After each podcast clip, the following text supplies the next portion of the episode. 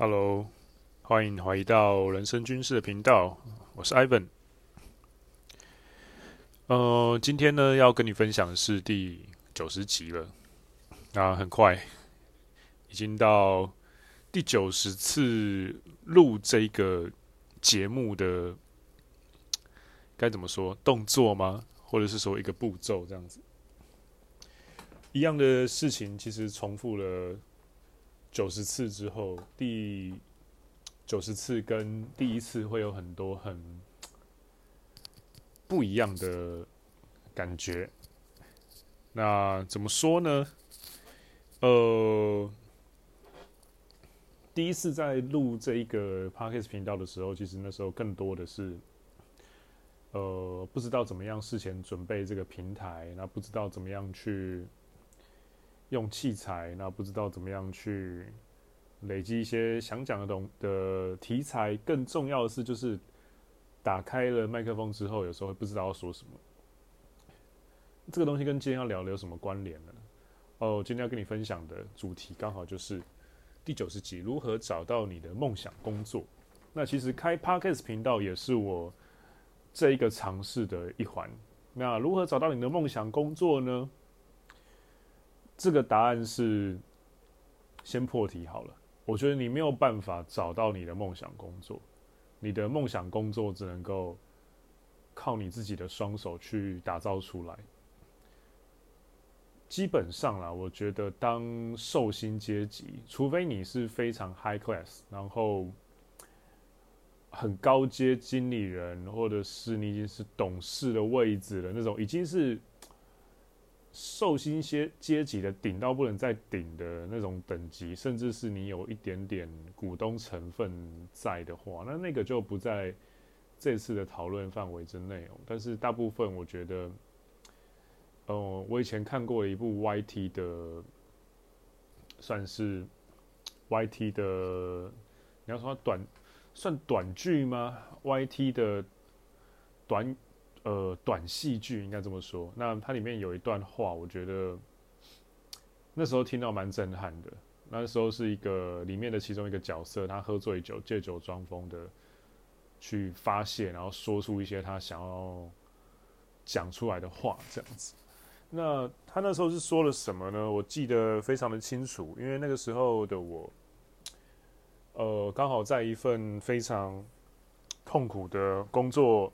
里面打转着，所以我听到他那段话的时候，我觉得非常的震撼。他那段话讲的是说，我们每一个工作人不过就是每个月定期的领一笔遮羞费，然后去做老板其实不想要做的事情而已。我那时候一听到，然后就是听完这句话，我就重复播了两遍还是三遍，然后觉得哇，干，好有道理啊！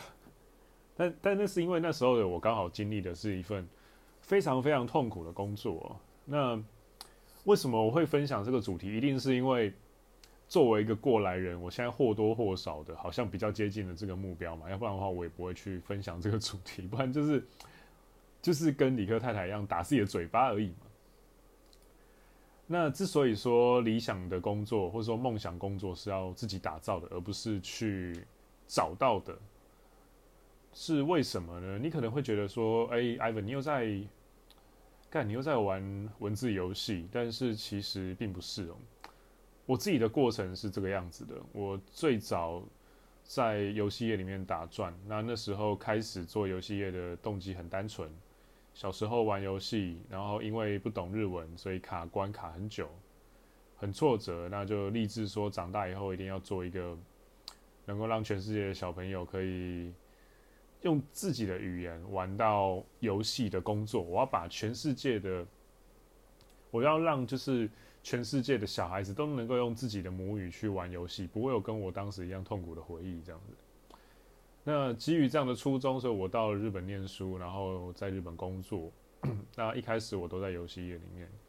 那第一份工作呢，是先在台湾的 Bandai，然后工作了一年，接下来过去了日本的一家新创。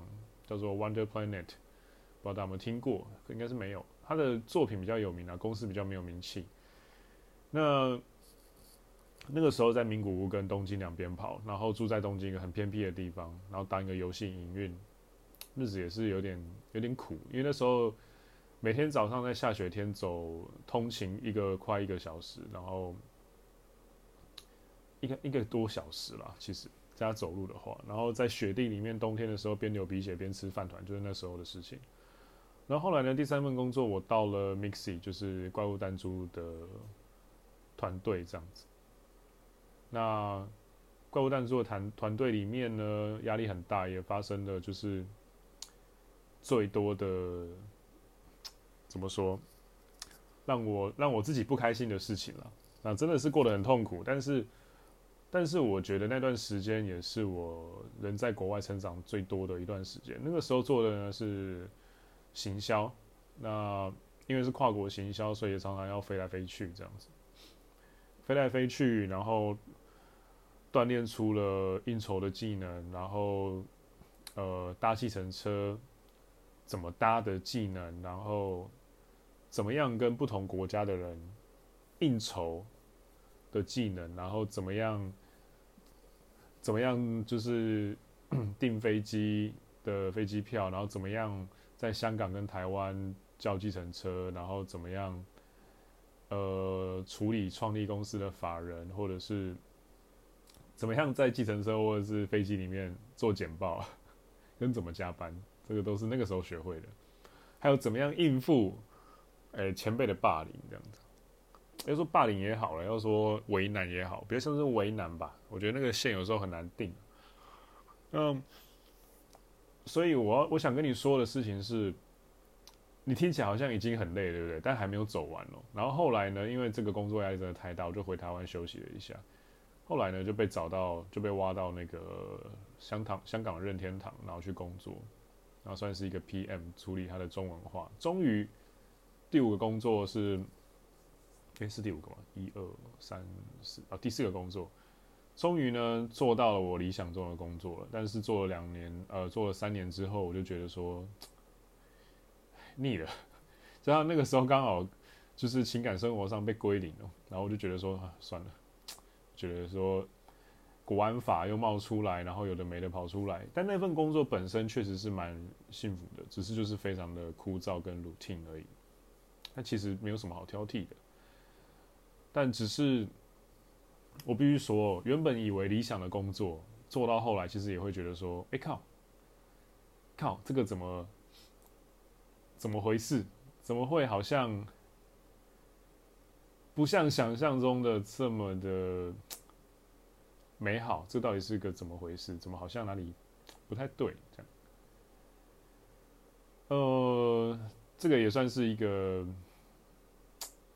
某一种转变的。”起头吧，可以这么说。那后来呢，就是也因为这个样子，我就又觉得说好，又是一个该转变的时期了。所以大概两年前呢，我就回来台湾，然后从 World Gym 的一个小教练做起。那到现在呢，也又过了两年。那中间其实经历了非常多的事情，然后大部分都是 比较辛苦的那一面，这样。但我不想要把我自己的自媒体弄得太负面了，所以我就没有常常把这种负面经验丢出来。但其实你不要看现在这样子，就是我跟 AW 或是 J，然后我们聊一些关于销售啊、卖东西啊、行销自己啊这种东西，聊的可以聊，可以就是侃侃而谈。但是其实那背后是有非常多的辛酸的。像 J 的话不用讲了啦，那个他。你可以听他的内容，或是 podcast 就知道说他也是经过一番苦练。那我也是从一届 w a r Gym 的教练，然后在那边整天卡边站在角落里面，然后被人言以对，然后碰了很多的墙壁，甚至也没有什么单。然后后来 四处求职换工作，然后也要一边去考很贵的证照，那一边弄自媒体。但也真的感谢自媒体，让我有某些方法可以自己活下来，这样有另外的方法可以练习销售。啊，到最近终于有一个工作呢，是统合了我的呃所有的能力，在一间大型的巨型日商底下，然后有点像是社内创业的感觉，然后把日本的某一个健身品牌引进到台湾来做，只是初期会很像新创，因为要从零到有去，从无到有去创立很多东西，打造很多东西，跟帮公司去弄很多东西，所以其实团队人数很少，但是其实每一个团队成员都蛮有趣的，尤其是我们 team 的日本人。就很不日本，然后基本上看起来像是一个团队，但实际上就是我们这几个人，你分散出去，各自在外，然后弄很多处理很多事情，其实也完全是可以自干的那一种，有点像是一个全能型的队伍，然后有四个人凑在一起，然后不同国家这样子。那像这样子的工作机会是怎么得到的呢？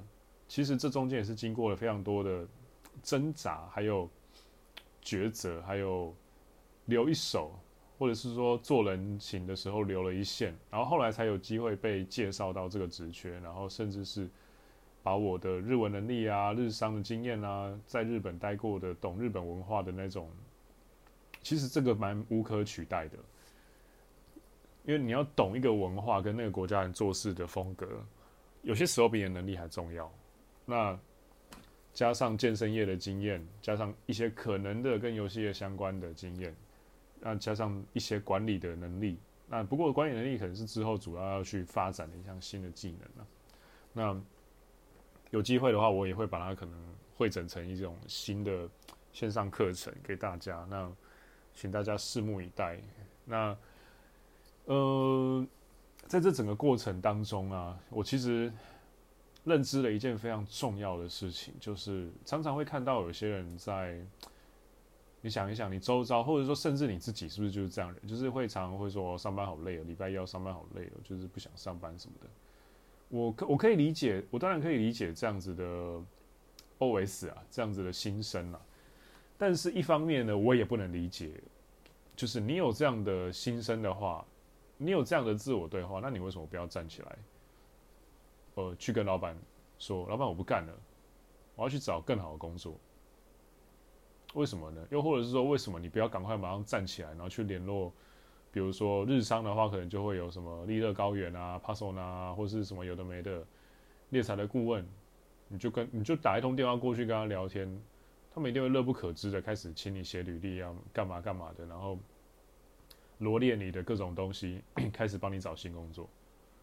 那。既然呢、你在嫌弃自己的现在的工作岗位跟内容的话，那为什么你不站起来做这些事情呢？因为其实站在资方或老板的角度，因为现在我要帮公司开一整个团队，这个团队之后甚至还会越来越大，所以我不得不训练自己，就是用老板的角度去看事情，然后一边去找人面试人。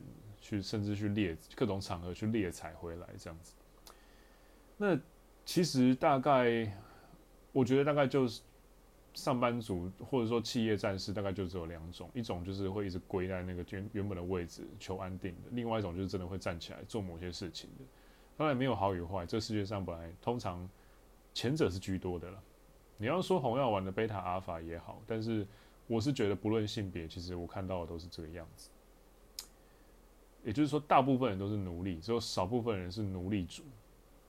那既然你没有，你没有那个勇气、跟那个 guts、跟那个实力、跟那个才干，去从零到有打造出一间公司，公司，然后去给人家钱，叫人来工作的话，那我觉得其实你倒不如就闭上嘴，好好做你该做的事，然后把它做到最好，因为。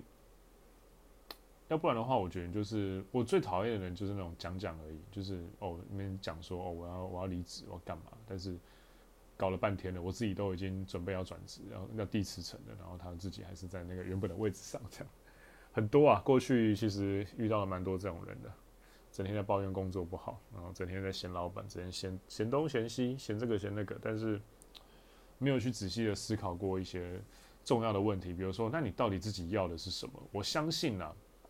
这个问题其实大部分都答不出来。你到底想要什么？你想要过怎么样的生活形态？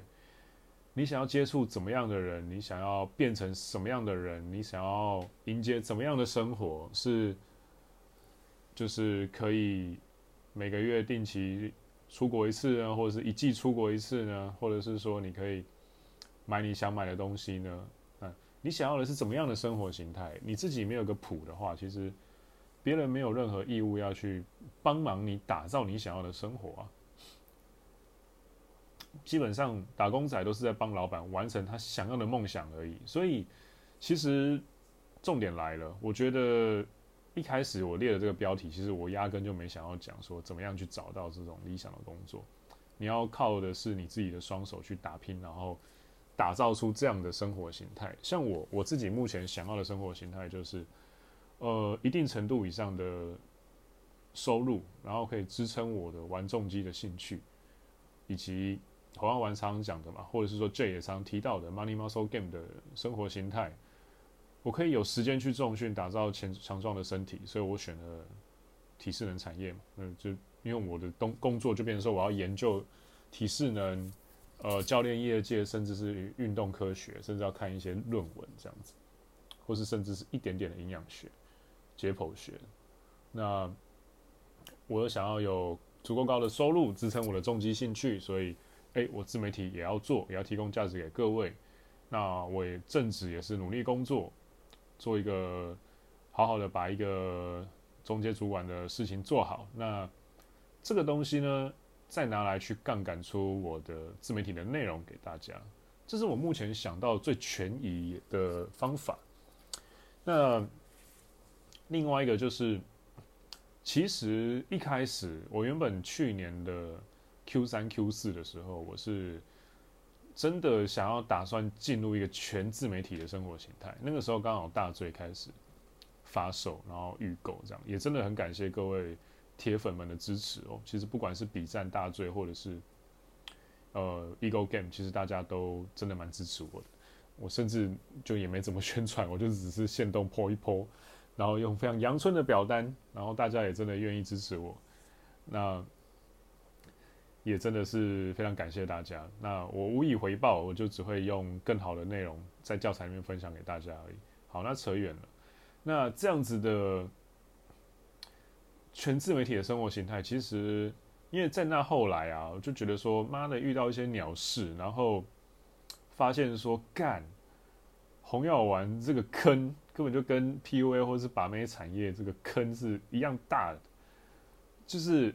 哎，可能会满口说什么？哎，我们打造红药丸生活形态，打造一个新的男人的阶级，呃，打造一个呃红药丸觉醒的全新的台湾男性，叭叭叭叭叭。结果发现说，哎，没有，没有，不是这样子哦。即便你讲的再好，或者是说，其实可能你原本也是觉得，哎，讲这个东西的人，你是抱着三分尊敬的这样子，就后来没有。哎，你一开始碰到这块饼的时候。就变了一个样子，然后各种奇奇怪怪的东西就冒出来，奇奇怪怪的的一些观点，或者是说有的没的奇奇怪怪的小手段就开始冒出来了，哔哔啵啵的，像那种就是水要沸腾之前那种气泡一样。然后那时候我就在想说，看这个圈子也太乌烟瘴气了吧。然后加上前阵子听到 AW 说的那个他最新的直播。就是慎选合作对象，大家可以去听一下他的 YouTube 频道里面最新的那一集影片。他分享了怎么样？他从一个失败的例子去分享，你要怎么样谨慎的挑选到你合作对象。我真的蛮佩服他把整个故事讲出来。也许有一天我会再仔细的把去年发生的这件事讲出来，但是现在目前我先保留一下。那在这样的事情发生之后呢？加上其实我觉得做自媒体的工作。呃，我自己觉得啦，呃，因为主题的可能也是因为主题的关系，我觉得假设你是做男性自我提升或者是红药丸的自媒体之类的东西的话，然后你完全以自媒体生活形态去活，我觉得除非是你已经有一定的成就，然后半退休，不然的话，其实你会变成一个非常封闭跟自闭的生活形态，然后去讲这些东西，有时候觉得很虚。那到了一个点之后，我开始觉得说，哎，不能够不能够这样下去了。就是我势必要某些东西要再提升，再回来讲，因为我不想要像那些其他的人一样，就是明明没有做某些事情，但是去说某件事情，然后用这个东西去盈利，这样。我其实还蛮看不惯这种东西的。而且，其实你完全以自媒体为生活形态的时候，你就会觉得说，干人家一句一句话抹黑攻击什么的，我东西可能卖不出去，那我的命脉就全断掉了。那个其实是。我觉得做自媒体一个很容易陷入恐慌的状态，你也很容易进，你也很容易就是被自己的心魔卡住。那个不是说什么心理素质不素质的，你金源被断掉，你要怎么样有 guts 说你想说的东西呢？嗯，所以我后来就想一想，我觉得基于我喜欢社交的天性跟。我不，我想要维持着，我不主要靠这个东西赚钱，我才能够讲真话的这种哲学，跟我最后判断出来的这样子走比较对的逻辑跟方向的时候，我觉得，嗯，一边走正直，然后一边继续做我的自媒体，像那时候我在香港，或者说我还在当教练的时候一样，那。这样子去不断的吸收新的东西，然后一部分的东西输出到我的自媒体，提供给我的粉丝们，然后自我提升，这个好像才是一个健康的循环，也是我后来再回到这个工作的主因。当然，自媒体还是会做，自媒体大概目前占可能三成到四成力，那正职工作六成到七成力，其实两边是互相关联也互相杠杆的。那目前这样子走起来，我觉得我还蛮喜欢这样的生活形态的。因为其实现在的在的这个公司是用无法想象的好几亿的资本额在玩一个游戏，那资本的力量是非常恐怖跟变态的。在这样的资本额底下，然后你去四处的接洽啊，然后洽公啊什么的，你接触到了人的 social hierarchy 跟有趣的东西，那个完全不是自媒体可以比较的量级啊。那这个东西。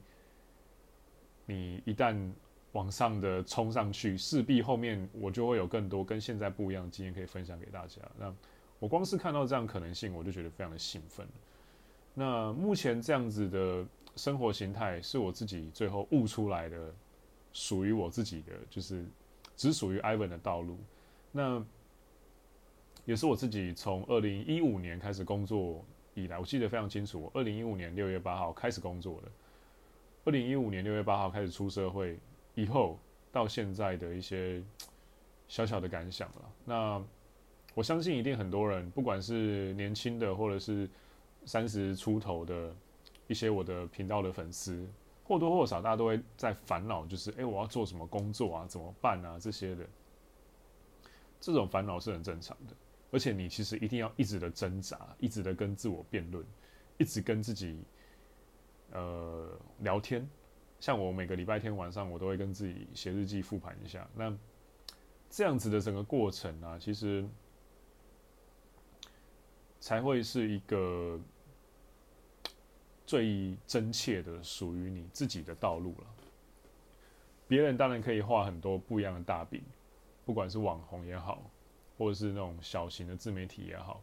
那甚至是我讲的话也是，你时时刻刻都要去怀疑说，这样的大饼到底是不是符合我的？因为你要你要想清楚，所有的自媒体，就算再怎么包装，就像我，你问我说做自媒体要干嘛？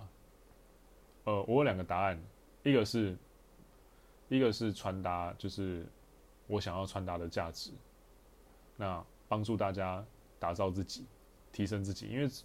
因为我最早的害人不浅，到后来改名字的红药郎，到现在的人生军师，本来就是一个男性自我提升的频道。那另外一个答案就是我要赚钱。这个频道是为了盈利而生的，它是人生军师 Ivan 这个频道是为了要把我的个人价值浓缩起来，然后变成一种呃精华，然后商品化之后呢，就是跟大家呃。应该怎么说？我想要这个用字怎么好？用字怎么样比较好？嗯，传达给大家的同时呢，也用这样的价值去交换到我可以使用的金钱，然后呢，我再度拿来自我提升，变得更强之后，再把价值再输出去给大家，再重新换得更多的货币往上走，往上走，往上走，然后大家一起往上走。但其实所有的自媒体，所有的频道，无非就是你听到的任何的免费的内容背后，其实只有一个东西要盈利。当然也有那种完全免费的啦，但是完全免费那又是另外一个议题了。那个有别的一些手段跟判别方式，但是基本上你都要有一个觉悟在，就是说你要有一个 mindset 在说，就是我听的这个频道的东西，我其实就是在被洗。那我在被洗某种观念，但这个观念后面他可能会拿来套利，我必须跟你承认，我的频道也是在做一样的事情，我不否认。那这样的前提之下呢，很多时候你要去很谨慎的去判别，说我到底听进了什么东西，我现在的想要的生活形态到底是被人家洗脑洗出来，还是我自己真的就是要这个东西？那这是一个非常深刻的议题。你有好好的、清楚的思辨出来之后，你的生活形态才可能是真的是你自己想要的东西，而不是别人洗出来的东西。你要去很仔细的思考，说我现在脑袋里面想要变成那个自己，到底是真的我自己，还是呃独一无二的那个独特的、全世界只有一个的我非常珍惜的自己，还是说它只是一个被人家洗脑洗出来的？那我是怎么样的知道这些我？就是这样的一个十年之后的 Ivan 是我真的要的 Ivan 呢？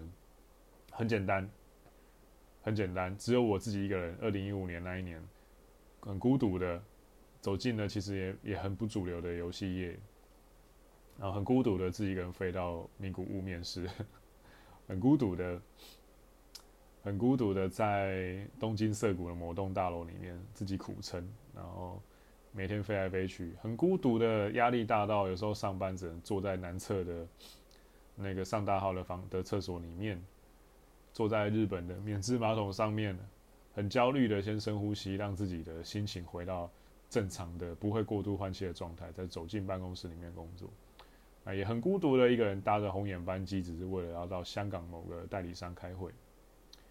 呃，也很孤独的，可能就是回来台湾出差，但是太忙。我根本也没有时间见家人跟，跟回老家，又要飞回东京工作。那也很孤独的，自己在做教练的时候开发啊、谈单啊，面临失败啊，被老板洗脸啊，什么有的没的。啊，也很孤独的，在这种很失败的日子的下班之后的时间，骑着那个时候的我的前妻 R 十五，小挡车，跑到碧潭的桥下，然后。然后看着那个大桥，然后看着车水马龙的台北市，然后一个人也真的很孤独的，就是看着天空，觉得说：“干你娘，我现在干嘛？这样，我到底在做什么？这样，我都在冲他笑。”那我就是因为真的自己一个人很孤独的走过了这一大串的冤枉路，所以我现在才能够很肯定的知道说啊，这些东西我都不要了，我要的是这些东西。那那些东西才拼凑成了十年之后的我想要的自己。呃，是这样来的，而不是说很嘴炮的，比如说哦，没有创过业就当创业顾问啊，没有行销过就当行销顾问啊，然后没有没有好好的在办公室里面打拼过，然后做什么办公室上班族的顾问那些东西，我觉得那太虚了。我觉得某种某种意义上这样看，其实也蛮可悲的了。虽然我们要淌这种浑水，那 对，那今天要跟你分享的就是，其实。真的理想中的工作跟生活形态，并不是能够找到的，是你要去打造出来的，你要去血淋淋的挣来的。那这个东西，其实我觉得忠言逆耳啦，在主流社会里面，或者是说，它也不会变成那种流量型的网红的主要的内容，因为这个东西没有人会去听。大家要的是某一种很神奇的方法。我听完这一集，教你变成千万富翁之类的，我听完这集财富自由这种东西，没有人会肯认认真真的、踏实的做好事情。但其实我觉得这才是男人的价值啊，很扎实的去打造出某些东西。好，那最后呢，呃，稍微宣传一下我的笔战，在下一篇 IG 的贴文出来之后，我应该就会关闭我的特价了。现在基本上是接近半价的状态，那手脚要快。我准备真的要去关我的特价了。那特特价结束之后呢，会涨两倍以上。那 Ego Game 的话呢，持续的在决战贩售当中。那它是一个 非常节奏快速的，教你怎么样处理，就是比如说红药丸觉醒的心魔啊，不要黑药丸啊这一类心态方面的自我纠正课，或者是说一种敦促自己的心态教练课，你可以这样讲。那 Ego Game 也是一样，决战贩售当中。那目前是还没有要推出其他组合商品，或者是说特价的计划啦。但是单独的品项倒是有，我是蛮打算想要在今年可能再过几个月吧，我会把我这一连串的上班族的生活给串联起来，从前端的怎么找工作，怎么选猎才，怎么跟猎才斡旋，怎么样用转盘思维跟。呃，去谈判，或者是说跟猎才交流，或者是说怎么样用 game，怎么样在办公室里面活用 game 啊、IOI 啊、IOD 的这些相关的知识去做一些，比如说茶水间的 small talk 啊，怎么样套出对你最有利的情报啊，怎么样去 预防办公室的小人啊，其实就是办公室里面的一些病态人格啊。这部分大罪其实最近正在谈，有兴趣的话可以去看一下资讯栏里面的大罪觉醒。那又或者是说，呃，有一些特别的东西，比如说，呃，履历的，我到时候是预备准备的这样的内容啦，就是学生的话都可以有一个群组，然后我会我会直接在。里面帮你审阅你的履历表，然后帮你看说你这份履历你想要拿去就职或者是转职的话，假设我是面试官，我会怎么跟你讲？哦，对，还有怎么样面试人跟怎么样被面试。被面试我已经累积了破百场的经验了，因为日商的关系，那常常需要面试，这个比较特别。那面试他人的东西，其实我现在也是在整合。那怎么样当一个好的面试官，其实跟 Red Flag 系统有很大的关联。你怎么样去运用这些看人的能力，到时候也会整合在这一个线上课程里面，完全就是为了上班族打造的。那不会跟你讲一些很虚无缥缈的东西。我我就是一个正在上班的上班族，一个现役上班族。你可以想象，就是这种课长岛根座的身份。对，其实我刚好现在在社内的身份挂的是课长，课长的身份，然后。像课长岛根座一样，一步一步往上打拼，然后只是我画的不是漫画了，我可能到时候是用 podcast 或者是说文字的形式跟大跟你分享这样的价值。那假如你希望这样的课程赶快诞生出来，或者是说这样针对上班族群的课程有什么东西是你特别需要的内容的话，那都欢迎你私讯我，跟我聊一下，或是表达你的需求，我都会认真的，呃，把各位铁粉。或者是说更讲得更白一点啦，各位老客、各位熟客的需求听进去，然后打造出更有趣的东西，也更有用的东西给你。因为我自我自己基本上是做熟客生意的，我还蛮得意的一件事情就是我的目前的各种线上课程回购率其实超级高。那 我相信这一定是因为某些东西有好好做，那才能够有这样的效果。所以。假设啦，你也有在开自己的自媒体的话，我会建议你，比起新客人，不如好好的经营好你的熟客，啊，满足他的需求，因为这些人才是真的最值得你好好照顾的，那也是真的最愿意跟随你的人。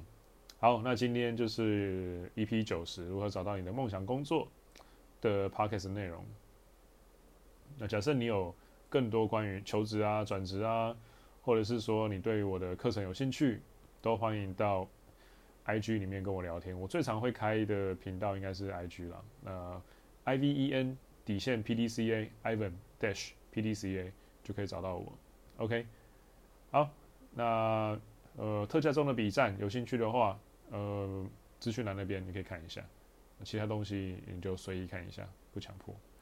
好，就先这样喽。那。礼拜一工作加油了，拜拜。